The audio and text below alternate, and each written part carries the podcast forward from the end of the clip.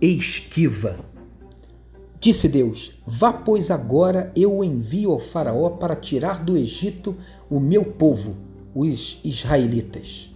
Moisés, porém, respondeu a Deus: Quem sou eu para apresentar-me ao Faraó e tirar os israelitas do Egito?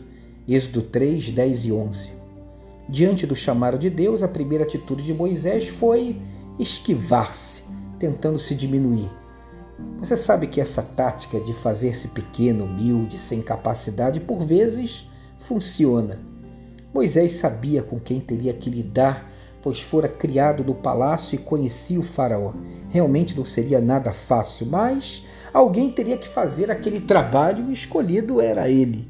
Não havia como se esquivar de Deus.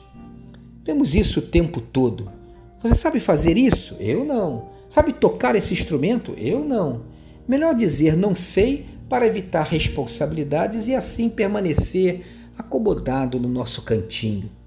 Melhor fingir que não vê, melhor endurecer o coração e engolir seco a comoção, a indignação e até a esperança. Melhor? Deus confirmou a Moisés: Estarei contigo. Não importa o que Moisés falasse sobre si mesmo, havia a garantia do Senhor. Só que estas palavras não foram apenas para Moisés. Hoje elas são para todos nós.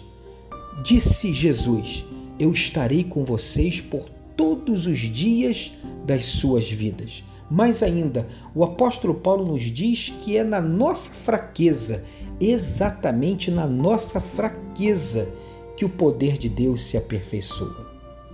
Você tem a garantia do Senhor para fazer o que é certo, a garantia do Senhor para manter-se lúcido, para sonhar e acreditar, para fazer história, agregar, abençoar, amar, ir à luta sem objeções, sem autoenganos, sem esquivas. Tenha um dia abençoado e abençoador, evitando essas esquivas. Saiba de uma coisa: estarei com vocês por todos os dias das suas vidas, dias bons e maus, dias em que tudo está indo tão bem e dias de fracasso.